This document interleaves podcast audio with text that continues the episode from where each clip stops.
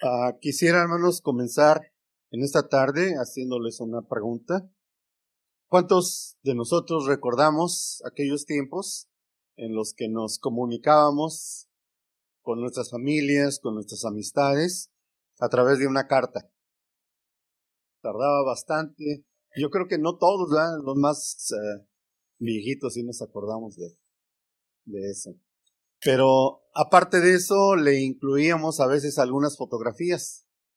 Yo me acuerdo, vivía allá por el 71, ya tiene muchos años, en Tijuana, y me escribían mis padres, les escribía y luego me mandaban fotos de dos volcanes que están allí en el Estado de México, el Popocatépetl y el Iztaccíhuatl, para que te acuerdes de tu tierra, me decían.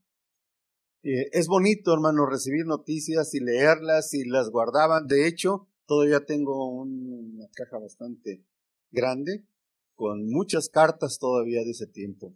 Pues son recuerdos que quedan allí para la historia.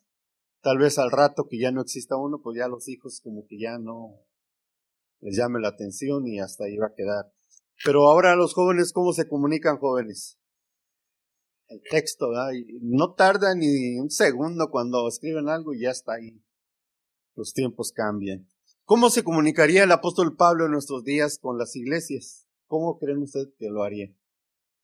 E, él utilizaría la técnica que, tenemos en la actualidad, la tecnología la usaría.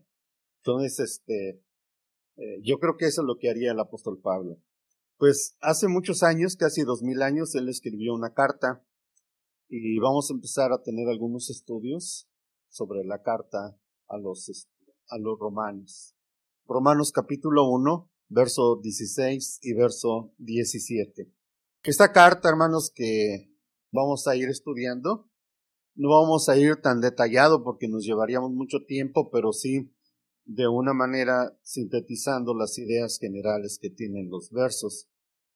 Dice, pues no siento vergüenza de la buena noticia acerca de Cristo, porque es el poder que Dios usa para salvar a todos los que creen en Él. Se anunció primeramente a los judíos, pero ahora también se anuncia a los que no son. La buena noticia acerca de Cristo, y aquí está lo interesante de toda la carta, la buena noticia acerca de Cristo, o sea, el Evangelio, revela el plan de Dios para traer justicia al mundo entero. Y dice Pablo, se está extendiendo desde los que creen a los que van a creer, como está escrito, el aprobado por Dios por la fe vivirá. Eh, un poquito más es, eh, explícito el texto, sobre todo cuando dice que la buena noticia o el Evangelio que predicó Pablo y que predicamos, que predicó, que predicaron los apóstoles, que predicó Jesucristo, revela el plan de Dios para traer la justicia al mundo entero. Entonces, la carta a los romanos es propiamente eh, un evangelio que comparte Pablo a través del cual él va a revelar. De hecho, Dios se lo reveló también ya a Pablo pero él va a compartir con la iglesia de Roma lo que es el plan de Dios de traer justicia al mundo entero. Y vamos a hablar más adelante de qué tipo de justicia está hablando Pablo, porque recuerde que Pablo no está hablando en un contexto del Nuevo Testamento, porque todavía no estaba escrito, sino está hablando en un contexto del Antiguo Testamento. Eh, la pregunta es aquí, eh, ¿quién escribe esta carta? La carta a los romanos, Pablo la dicta como autor, pero al final nos dice que hay un hermano llamado Tercio. Dice, yo Tercio escribo lo que me dicta Pablo de puño y letra. No es el único Pablo. También, por ejemplo, en la antigüedad, Jeremías tuvo una persona, un secretario, diríamos, que escribía lo que Jeremías le dictaba. No sé si se acuerdan cómo se llamó este hombre. Si usted lo busca después en su Biblia, ya está en Jeremías 36, 4, y este hombre se llamó Baruch. Jeremías le dictaba y Baruch escribía porque Jeremías estaba en la cárcel y dice, de todo lo que he escrito, llévaselos para que les compartas lo que el Señor me ha dado por revelación y aquí tú lo vas a escribir y se los vas a llevar al pueblo judío. ¿Cuál era la problemática, hermano, realmente de la iglesia de, la, de Roma? A veces, hermanos, pensamos que solamente es un evangelio que presenta Pablo para alcanzar justificación por la fe en Cristo. No nada más es eso. Son varios aspectos que vamos a ir viendo. Primero, ¿qué problemas había en la iglesia de Roma? ¿Había problemas de legalismo en esta iglesia? Sí. ¿Había problemas de orgullo en la iglesia? Sí. ¿Había problemas de exclusivismo? ¿Que solamente un grupo era el mejor? Sí, sí lo sabía. ¿Había alarde de sabiduría? ¿Que unos sabían más que otros? Sí lo había.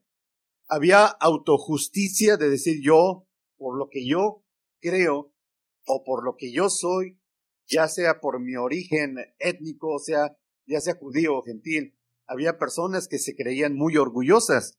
Jactancia, hermanos, era una de las cosas que más existía ya en esta iglesia de Roma. Ahora, el otro problema, ¿había divisiones en la iglesia de Roma? También había divisiones. Y uno de los problemas más serios era que entre los hermanos se hacían juicios unos a otros. Se juzgaban unos a otros. Cuando lleguemos a los capítulos 14 y 15 se va a dar cuenta cómo trata Pablo este problema de juzgarse unos con otros. Entonces lo que escribe Pablo fue una carta dirigida a una iglesia específica con problemas específicos y para que supiera, hermanos, cómo enfrentar la problemática que estaba atravesando.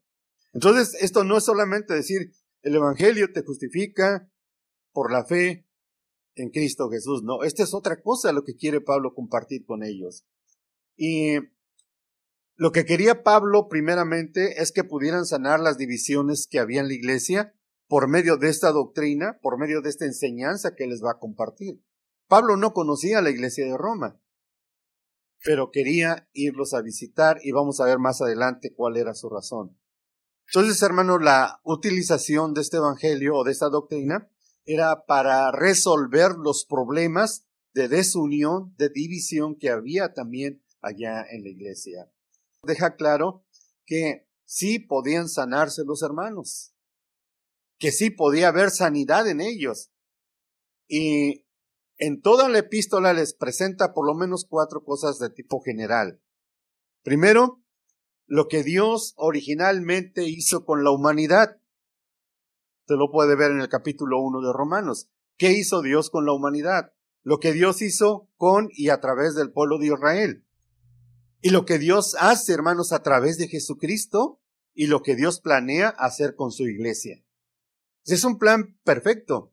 Voy a usar una palabra que ya le he usado aquí para que nos vayamos familiarizando más. Esta es la cosmovisión cristiana de Pablo. Esta es la forma de ver claramente de principio a fin el plan de Dios.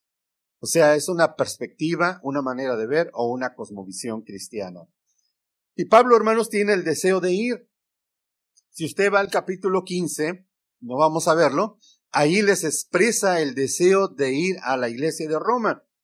Pero les dice, yo fui enviado a predicar el Evangelio, pero yo fui enviado y me siento orgulloso en cierta manera de predicar donde nadie ha predicado.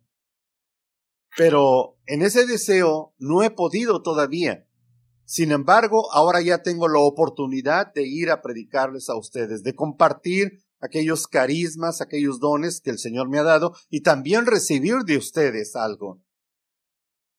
Y lo que les dice Pablo en el capítulo 15 es que ya había, hermanos, cumplido con su propósito de llevar el Evangelio a donde Dios le había encomendado. ¿A dónde llevó el Evangelio el apóstol Pablo? Si usted va al capítulo 19 del libro de los Hechos, fíjese que ahí se encuentra con un grupo de discípulos de Juan el Bautista. Y les empieza a hacer la plática Pablo y los, los cuestiona y les dice, ¿ustedes conocen o saben algo del Espíritu Santo? ¿En qué bautismo fueron bautizados? Dicen, no sabemos nada. Fuimos bautizados en el bautismo de agua de Juan para arrepentimiento. ¿Qué hace Pablo? Dice que los bautiza, que pone sus manos sobre de ellos reciben el Espíritu Santo y comienzan a hablar en otros idiomas. Y se los lleva. Y durante tres meses se va a las sinagogas de los judíos de esos lugares. Pero ¿qué, ¿con qué se encuentra en las sinagogas? Con el rechazo del evangelio que andaba predicando Pablo. Discutiendo con ellos, hablándoles, argumentando, comprobando, ¿verdad? El evangelio de Jesucristo. Entonces llegó un momento en que dijo Pablo, no más, no más. Esto, hermanos, esta experiencia que tiene Pablo con aquellos judíos de, aquellas sinagogas, la enseña de una manera bien clara en un mensaje a Timoteo. Timoteo, enseña estas cosas que has escuchado de mí a gente de confianza y que esté dispuesta a enseñar a otros. Si no, ni te metas con nadie, enseñarles. Y lo, lo practica. Cuando ve que con los judíos ya no hay nada, se va y dice que se lleva a esos nueve, a esos nuevos discípulos, esos doce discípulos, que eran como doce. Eso tiene un estudio aparte. Es una analogía de cómo es el modelo de Jesucristo para llenar el mundo del Evangelio. Y Pablo se llevó a esos doce hombres, usted lo puede ver en el capítulo 19 ah, de los Hechos. Se los llevó y se fue a una escuela, se piensa que la rentó o pidió permiso y el dueño de esa escuela se llamaba Tirano y ahí por más de dos años discipuló a, estas, a estos hermanos ya que había bautizado.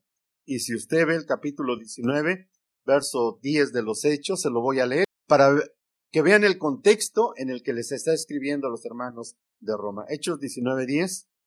Y así lo hizo durante dos años, de modo que todos los que vivían en la provincia de Asia, tanto los judíos como los que no lo eran, creyeron el mensaje del Señor. ¿Cómo hizo, hermanos? Discipuló a aquellas gentes por dos años, pero no un discipulado como el que ahora conocemos, sino un discipulado como lo que vamos a ver a través del libro de Romanos. Todo el Asia Menor, hermanos, se llenó del Evangelio que predicó el apóstol Pablo. ¿Qué quedaba ahora? El sistema de Pablo es el sistema de Jesucristo, a través de círculos. ¿Cómo es eso? Miren los círculos del discipulado de Jesucristo. Dice, y mis, me seréis testigos. Ayúdenme a ver el primer círculo. ¿En dónde? En Jerusalén. Segundo círculo, Judea. Siguiente círculo, Samaria. Cuarto círculo, hasta lo último, de la tierra. Fíjese bien que es bien diferente a, a, a, querer evangelizar por evangelizar. Tenemos que tener un orden. Pablo evangeliza en una parte, se va a otra, llena todo el Asia, pero ahora se va a otro círculo, se va a Occidente, se va a Europa. Y ahora, hermanos, él está escribiendo la carta desde un lugar en Grecia. Ahora está en Grecia predicando el apóstol Pablo. Y el apóstol Pablo está, hermanos, escribiendo la carta, Tercio la está este, de puño y letra, escucha lo que le dicta Pablo, le escribe, y, hermanos, Pablo les dice, voy a ir a ustedes a visitarlos a Roma pero ahorita voy a ir a Jerusalén primero.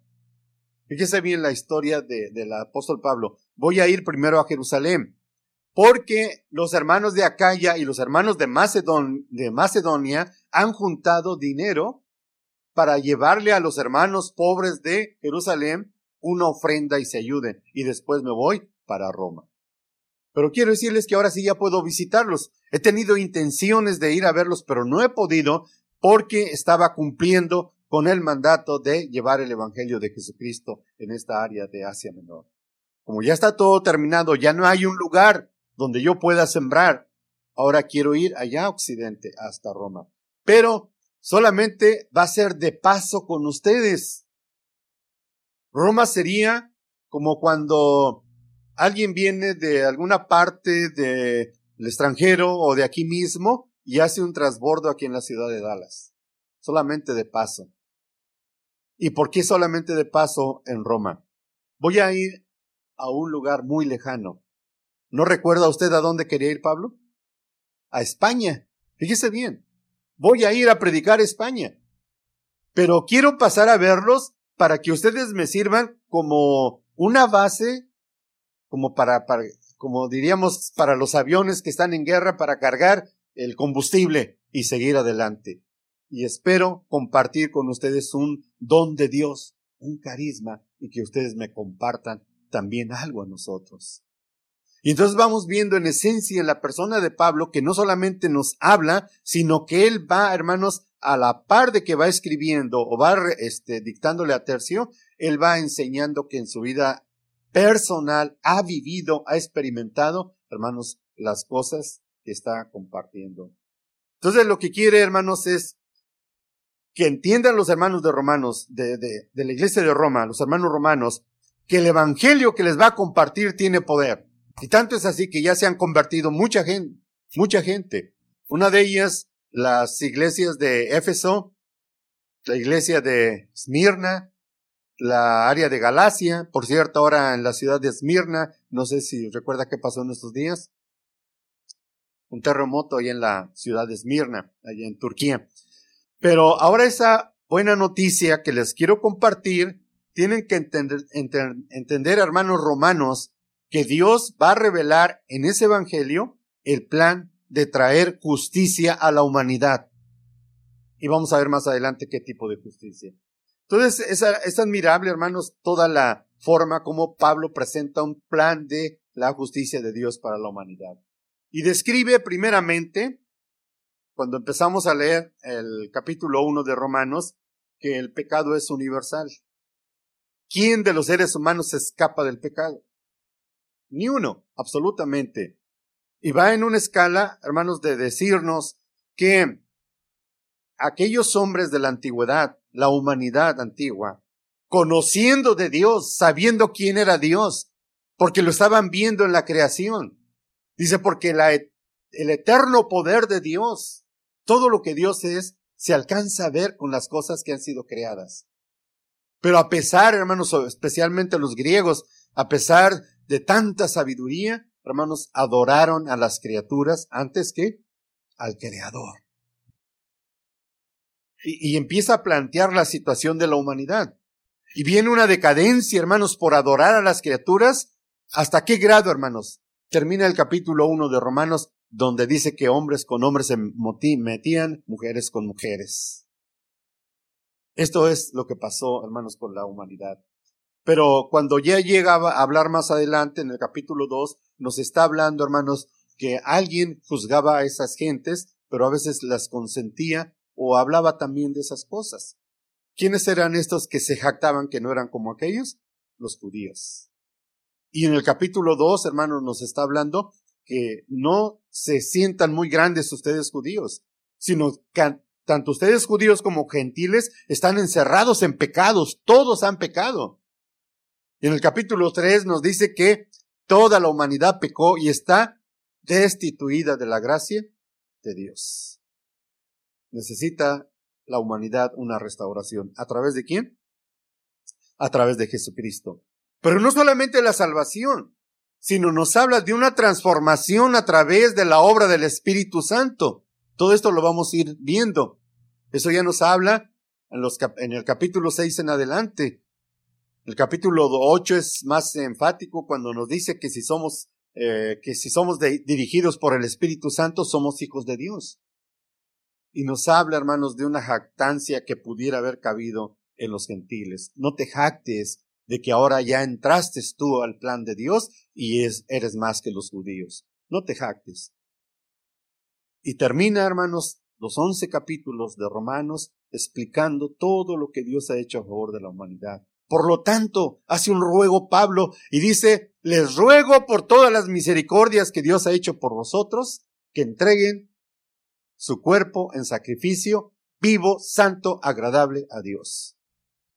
Ya no sigan viviendo como vive el mundo. Cambien su manera de pensar para que cambie su manera de vivir y puedan conocer el plan de Dios, puedan conocer la voluntad de Dios. Entonces nos habla de la libertad cristiana, del bautismo, de la nueva vida en el Espíritu, la situación del pueblo judío y nos habla en el capítulo 12 de las evidencias de un cristiano que realmente le ha afectado para su bien el Evangelio de Jesucristo. Si cuando lleguemos al capítulo 12 todavía no entendemos lo que es el Evangelio de Jesucristo, va a ser difícil, hermanos, que lleguemos al final. porque el capítulo 12 ya es la evidencia de cada uno de nosotros de lo que Dios ha hecho con su evangelio. Y vamos entonces a comenzar a leer eh, Romanos capítulo 1 del 1 al 7. Y vamos a ver tres cosas rápidamente. El saludo que hace primeramente el apóstol eh, Pablo. Verso 1 de Romanos capítulo 1. Yo, Pablo, esclavo o siervo de, Jesucristo y elegido por Dios para ser apóstol y enviado a predicar su buena noticia, escribo esta carta. ¿Quién era Pablo, hermanos?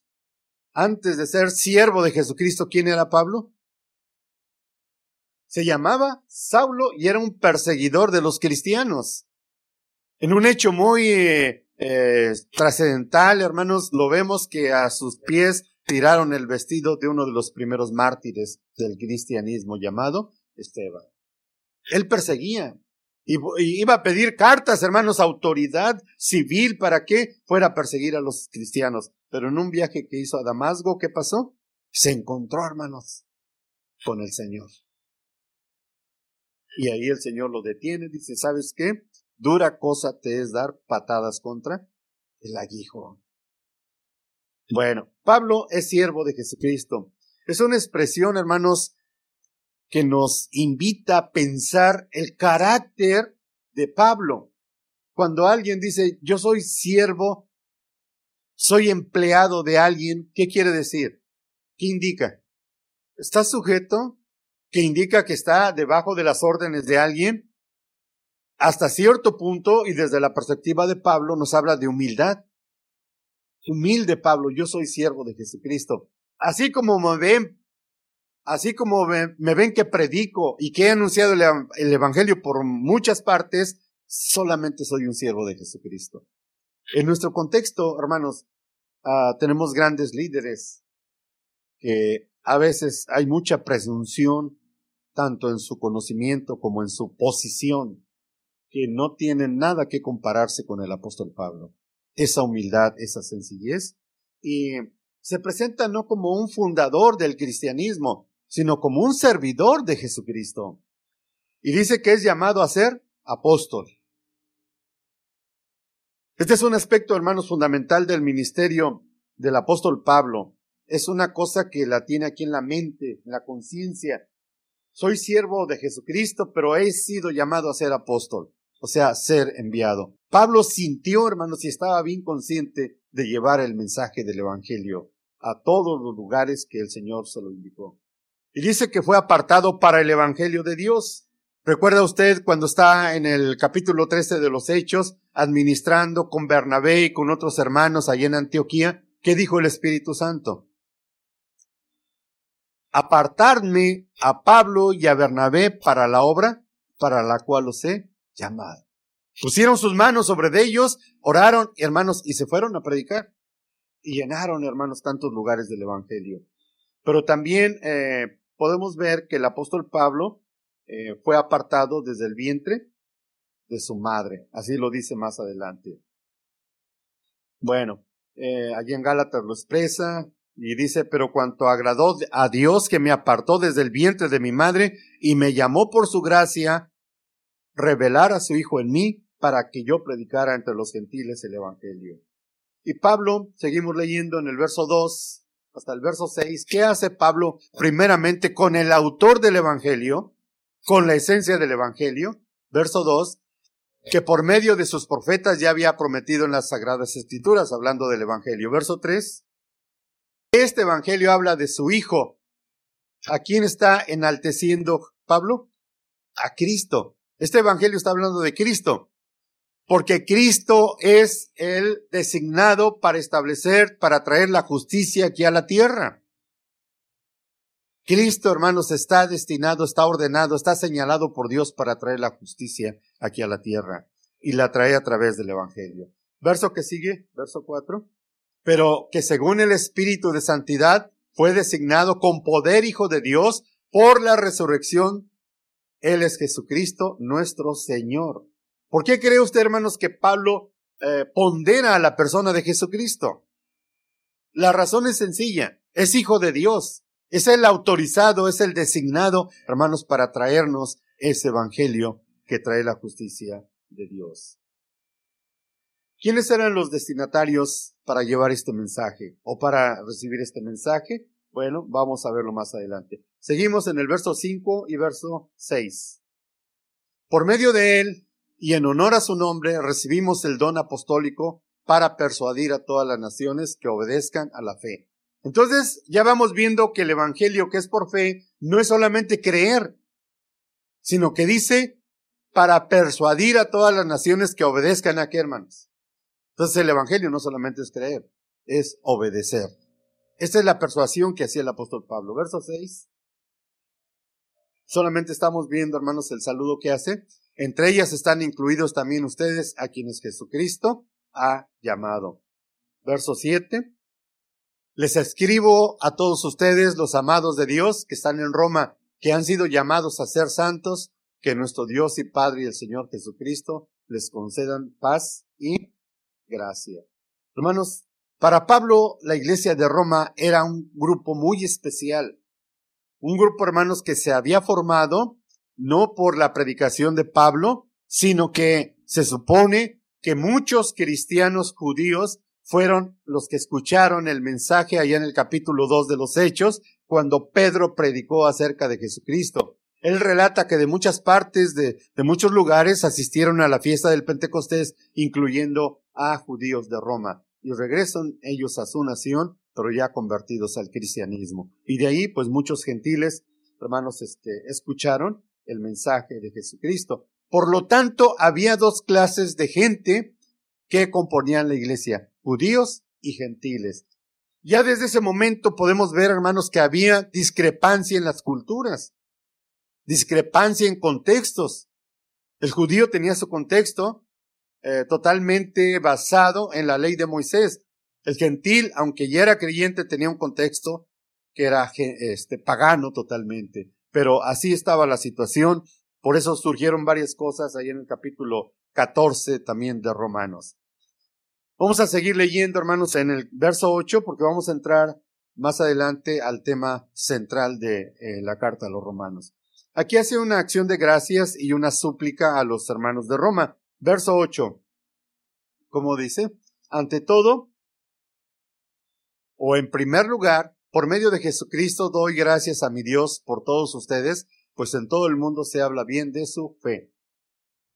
Entonces, tenían una fe en Jesucristo bien fundamentada. Pero a pesar de que tenían fe, había algo en esencia, hermanos, que no la estaban viviendo como debiera de ser. Y por eso Pablo apunta a una justicia que va a hacerlos, hermanos, que obedezcan el Evangelio de Jesucristo. Y todo esto, hermanos, alaba a la iglesia de Roma en el verso 9. Les ah, hace un recordatorio y les dice así, Dios, a quien sirvo de todo corazón predicando el evangelio de su Hijo, me es testigo de que lo recuerdo a, a todos ustedes sin cesar. Se acordaba mucho. Verso 10. Siempre pido en mis oraciones que, si es la voluntad de Dios, por fin se me abra ahora el camino para ir a verlos.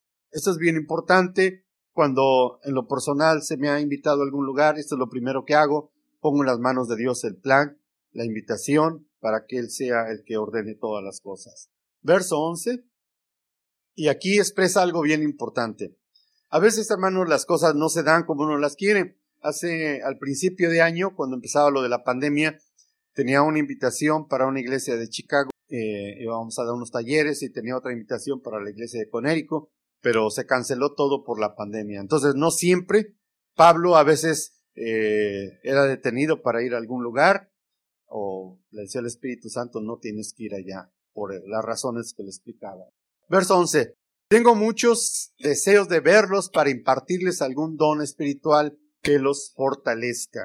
Quería compartir. No llegaba, hermanos, a disfrutar solamente del paisaje, a convivir, hermanos, o a disfrutar unas vacaciones, sino él quería compartir aquellas cosas que Dios le había revelado. El Evangelio especialmente del cual está escribiendo. Verso 2. Dice, mejor dicho, para que unos a otros nos animemos con la fe que compartimos. Entonces, lo que ahora va a compartir Pablo es algo que los va a reconfortar unos a otros por la fe que tenían en común en Jesucristo. No quiero que haya divisiones, no quiero que ya se estén eh, juzgando unos a otros, no quiero que estén murmurando unos a otros, quiero que se lleven bien, que soporten al débil en la fe, que lo sobrelleven. Entonces Pablo, hermanos, escribió la carta a los romanos en un momento decisivo de su carrera apostólica. Él está escribiendo en un momento que va a dar un giro del Medio Oriente hasta el Occidente. Es un cambio drástico que va a hacer en su vida. ¿Cuánto tiempo ha estado usted fuera de su hogar? ¿Cómo, se siente, hermanos, cuando usted está fuera de la iglesia, de su iglesia, de su lugar de origen? Cuando va a disfrutar unas vacaciones, pues ya ni se lo pregunto. Pero llevar el Evangelio a otro lugar es otra cosa diferente, hermanos. Entra usted en un ambiente, voy a emplear una palabra, ah, se siente realizado como hijo de Dios cuando le escucha a la gente, cuando pone atención. Y después, a la vuelta de tiempo, usted hace, hermanos, un recordatorio de todo lo que Dios le permitió y ve, ver cuántas iglesias se beneficiaron, cuántos hermanos escucharon el mensaje y ahí están sostenidos todavía en su fe. Esto es lo que hacía el apóstol Pablo. Y en ese momento decisivo quiere comenzar un trabajo nuevo en un lugar diferente, quizá a España.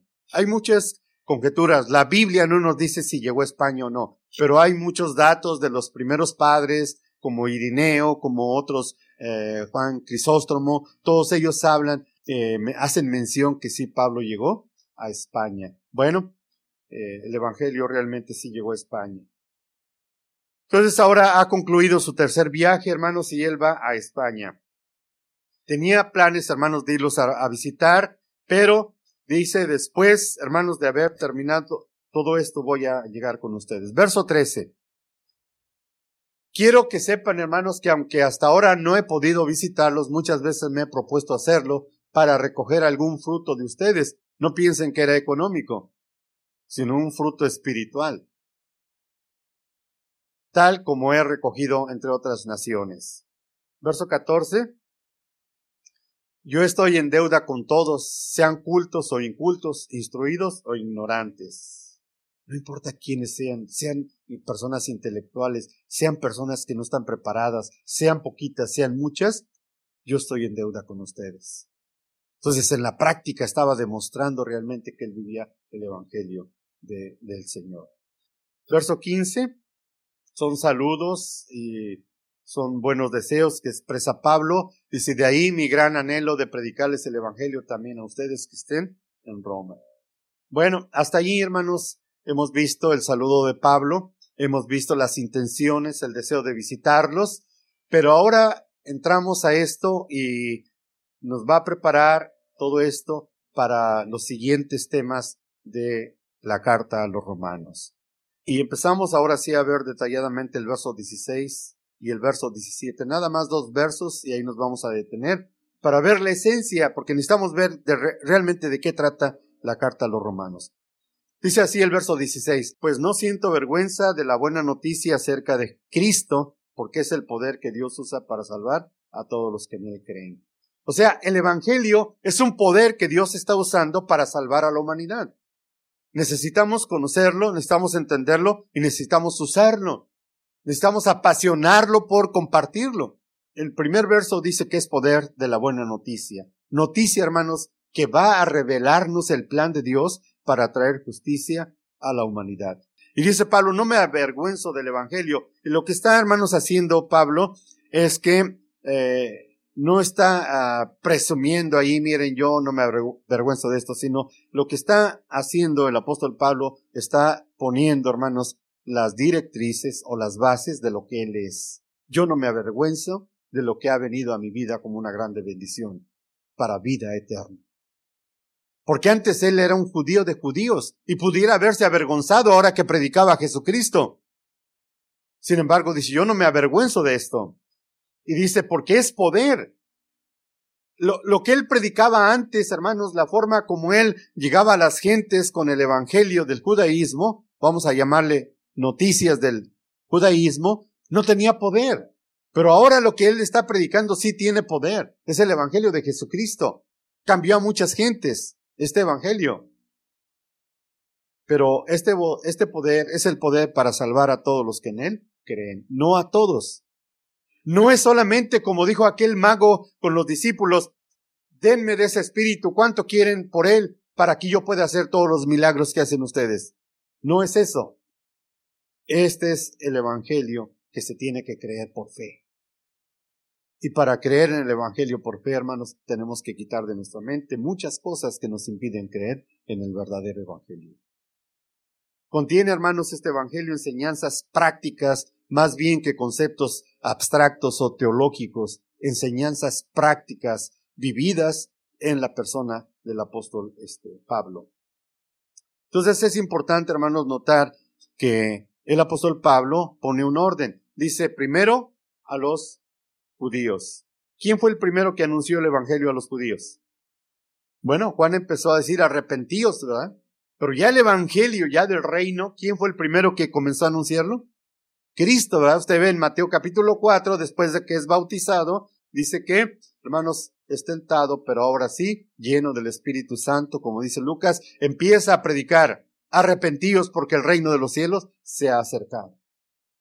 Entonces Jesucristo, hermanos, nos fundamenta en el sentido que el Evangelio no solamente es hablar de Cristo, es hablar del reino de los cielos. Desde luego que en esencia Jesucristo, hermanos, llena todas las cosas del reino de los cielos. Entonces, de algún modo, hermanos, los judíos tenían la, la, el primer lugar, en cierta manera, por otras cosas que no nos permitiría el tiempo eh, compartir. Pero el orden es así, primero a los judíos y después al gentil. Y en esa manera, Cristo lo expresó con aquella mujer, no he venido sino a las ovejas perdidas de la casa de Israel. Pero cuando se terminó el tiempo, porque había una profecía, ahí en el capítulo 9 de Daniel, una profecía que se hablaba que vendría este mensaje, la justicia, dice, para establecer la justicia perdurable, y a través del Evangelio se iba a establecer, entonces habría un tiempo que se le cerrarían las puertas al judío. ¿Y cuándo se le cerraron las puertas? Cuando ellos ya no quisieron saber de Cristo nada y lo llevaron a la cruz. Aún después, hermanos, siguieron todavía hablándoles. Y si usted va al, libro de los Hechos, Pablo, discutiendo con algunos judíos, dice, a ustedes era menester que se os anunciara el Evangelio, pero se juzgan indignos de la vida eterna, nos volvemos ahora a los gentiles. Entonces, por la profecía que había, primero era el Evangelio a los, a los judíos y después a los gentiles. Y el verso 17, donde nos vamos a centrar sobre el contenido del Evangelio, dice así, la buena noticia acerca de Cristo revela el plan de Dios para traer justicia al mundo entero. Cuando habla Pablo de justicia, no la está hablando en el contexto que nosotros conocemos solamente la justicia, sino está hablando en el contexto del Antiguo Testamento. El Antiguo Testamento habla mucho de la justicia de Dios, demasiado. Y es anunciada, como ya dije, de, desde los tiempos de Daniel. Dice que traería la justicia de los siglos Jesucristo. Pero ¿cómo es eso? Para entender todos los demás pasajes del libro de Romanos necesitamos entender este que es el central. Pablo, hermanos, está pensando, está asumiendo, cree, hermanos, que aquellos a quienes se está dirigiendo a la iglesia de Roma están en el contexto del Antiguo Testamento, que saben el significado del contexto de la justicia de Dios. Y no va a explicar él qué es la justicia de Dios en términos de etimología. La justicia de Dios significa esto, no, sino en términos de acción, de lo que hay que hacer con esa justicia de Dios. Primero, voy a ver tres aspectos de la justicia que vino a establecer Jesucristo. Y esto es lo que tenemos que ver nosotros. Primero, la justicia que da vida. La justicia de Dios nos trae vida, sí o no, hermanos. ¿Cómo es que nos trae vida? Recuerde usted que el mismo apóstol Pablo dice que tanto judíos como gentiles nos encontramos en un callejón sin salida, que todos estamos destituidos de qué? De la gloria de Dios. No hay uno solo eh, que, sea perfecto. Entonces, hermanos, la justicia de Dios se establece de esta manera. Uh, vamos a poner uh, Romanos capítulo 5. Primero para dar vida. ¿Cómo es que nos da vida la justicia de Dios? Dios es justo y va a impartir su, su justicia con la humanidad de esta manera. Romanos capítulo 5, verso 1. Los judíos, hermanos, tenían la idea que la justicia era por obras, por las obras de la ley. Quizás hasta por obras personales, pero nada más. Ellos no guardaban la ley para ser salvos. Fíjese bien, para que no nos confundamos, los judíos no guardaban la ley para ser salvos, sino ¿por qué guardaban la ley? Pues para, según ellos, para permanecer justificados delante de Dios, porque ellos ya creían que su salvación era eterna solamente por el hecho de ser hijos de quién? De Abraham.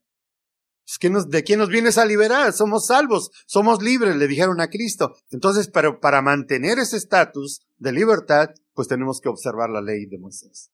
Sin embargo, ¿qué declara Pablo? Dice, por lo tanto, ya que fuimos declarados justos por la justicia de Dios, por la justicia que da vida, dice, justos a los hijos de Dios por medio de la fe, tenemos paz para con Dios a través de quién? Dios traía a través de Jesucristo la justicia a la humanidad. Y primero dice, ni tu justicia, ni la de aquel, ni la de la ley de Moisés, ninguna justicia te va a acercar, te va a hacer justo delante de mí, menos tus obras personales. Lo único que te puede hacer justo delante de mí es la fe en, Jesucristo. Es lo que declara el apóstol Pablo. Entonces, esta es una grande bendición, hermanos, de ser justificados ante Dios solamente por creer en Jesucristo. Entonces, la, la justicia la vemos desde dos puntos de vista. Ah, primero, los, judíos creían, hermanos, que la justicia se alcanzaba por las obras, pero la justicia, hermanos, se recibe por la fe. Y la única salida es la justicia a través de quién? De Jesucristo. Pero esto es una, eh, aquí quisiera que entendiéramos un poquito. No es el hecho solamente de decir ya creo en Jesucristo, ya soy justificado delante de Dios. Esta es una dinámica, es un proceso dinámico. Es un proceso, hermanos, de salvación dinámica, no solamente el hecho por, de confesar ya creo en Cristo y soy salvo. Es una dinámica, es un proceso. El segundo punto que quiero compartir con ustedes sobre la justicia es para corregir lo que está mal, para que hagamos actos justos. Primero, nos justifica Dios a través de Jesucristo y nos hace justos ante Él. Pero como es un proceso dinámico, que no está de que ya soy justo, me voy a sentar en mi banca o en mi silla y ya soy justo. No, este es un proceso. Ahora Dios nos ha justificado para hacer actos justos. No sé si usted recuerde en Apocalipsis capítulo 19, dice que a la esposa se le ha dado que se vista de tres cosas. De lino, fino, limpio y brillante, que son las acciones justas de los hijos de Dios. Entonces nos ha llamado para hacer actos justos. Era lo que no estaban haciendo en la iglesia de Roma. Dios, hermanos, ah, no trata en un vacío las cosas. Dios trata en los contextos que vive la historia de la humanidad que viven los, judíos y que vivimos nosotros también. Entonces el propósito, hermanos, de esta carta del apóstol Pablo también es instruir a los hermanos de Roma en hacer actos justos. Ya no se juzguen, ya no se critiquen, ya no murmuren. ¿Por qué? Y les da una razón. Porque usted no murió por su hermano. ¿Quién murió por usted? Y dice, ¿y usted le va a dar cuentas? A Dios cada uno le va a dar cuentas de su vida al Señor. Como dice Salmo 31, verso 1. En ti, Señor, busco mi refugio, jamás permitas que me avergüence en tu justicia, líbrame, ¿verdad? Y no solamente como un acto, sino como un proceso de enseñanza. Por eso Pablo a Timoteo le dice que la Biblia es para enseñarnos, ¿para qué más? Para redarguirnos, para corregirnos y para instruirnos en justicia. Ese es el Evangelio de Jesucristo. No solamente, hermanos, nos enseña que a través de la fe en Cristo Jesús alcanzamos un estatus de ser justos delante de Dios, no por obras de ninguna clase, pero también nos enseña a hacer actos justos. Y esto era lo que Pablo quería que los, los hermanos de Roma aprendieran. Eh, quiero terminar con esto. La justicia también como juicio de Dios, como castigo de Dios. Así nos habla el Evangelio. Romanos capítulo 1, verso 18. Eh, no lo voy a estudiar esto porque es para la segunda, la siguiente predicación, Romanos 1, 18. Solamente como referencia. Porque manifiesta es la ira del cielo, del, de Dios del cielo, contra toda injusticia de los hombres que detienen la verdad con injusticia. Entonces, estas tres clases de justicia, hermanos, son las que versan o las que eh, transitan en el libro o la carta a los romanos. La justicia a través de Jesucristo, que nos lleva a ser justos delante de Dios, la justicia que debemos de vivir, o sea, hacer actos justos, y además, hermanos, quien no se sujete a eso, pues va a tener que atenerse a la justicia de nuestro Dios. Dios, hermanos, eh, eh, invitó a los judíos, invita a los gentiles a hacer ese juicio con él. Entonces la justicia de Dios, hermanos, se basa primeramente en que nos da la oportunidad, en que nos enseña a vivir como Él quiere, pero si no, nos llama también a juicio para que entremos a cuentas con Él. Estamos terminando con esto. Solamente quiero leer otro, otro pasaje. Uh, Isaías capítulo 51, verso 1 en adelante. Verso 5, perdón. Ya se acerca mi justicia, mi salvación en camino, mi brazo juzgará las naciones, las costas lejanas confían en mí y ponen su esperanza en mi brazo. Entonces, cuando Pablo ve estos textos, hermanos, pues entiende bien el plan de Dios, de su justicia. ¿Trae salvación la justicia de Dios? Sí. ¿Trae, hermanos, una forma de educarnos para hacer actos justos? También. También nos dice que Dios es un juez que va a juzgar con justicia a la humanidad. Este es el evangelio que tenemos que predicar. Este es el evangelio que predicó Pablo a los sabios de Grecia allá en el Areópago. Primero les dice, el Dios que ustedes no conocen es el que ha creado todos los cielos y la tierra. Por Él vivimos, por Él nos movemos. De un, de un solo linaje ha hecho a todos los hombres, pero les ha dicho que se arrepientan porque he establecido un día en el cual va a juzgar al mundo con justicia, toda una cosmovisión desde la creación hasta el juicio final. Entonces, el Evangelio no solamente es Cristo te ama, Dios te ama, no solamente es eso, sino establecer realmente que sí, alcanzamos a ser justos a través de Jesucristo, pero que tenemos que vivir con justicia y que tenemos que estar pendientes de que si no lo hacemos, hermanos, caeremos en el juicio de Dios, ser castigados o ser condenados. Bueno, hermanos, este es a grandes rasgos. No quise meterme en términos como de un estudio para pastores, solamente así sencillito para que vayamos comprendiendo es una carta bien importante, hermanos, que tenemos que, que ver.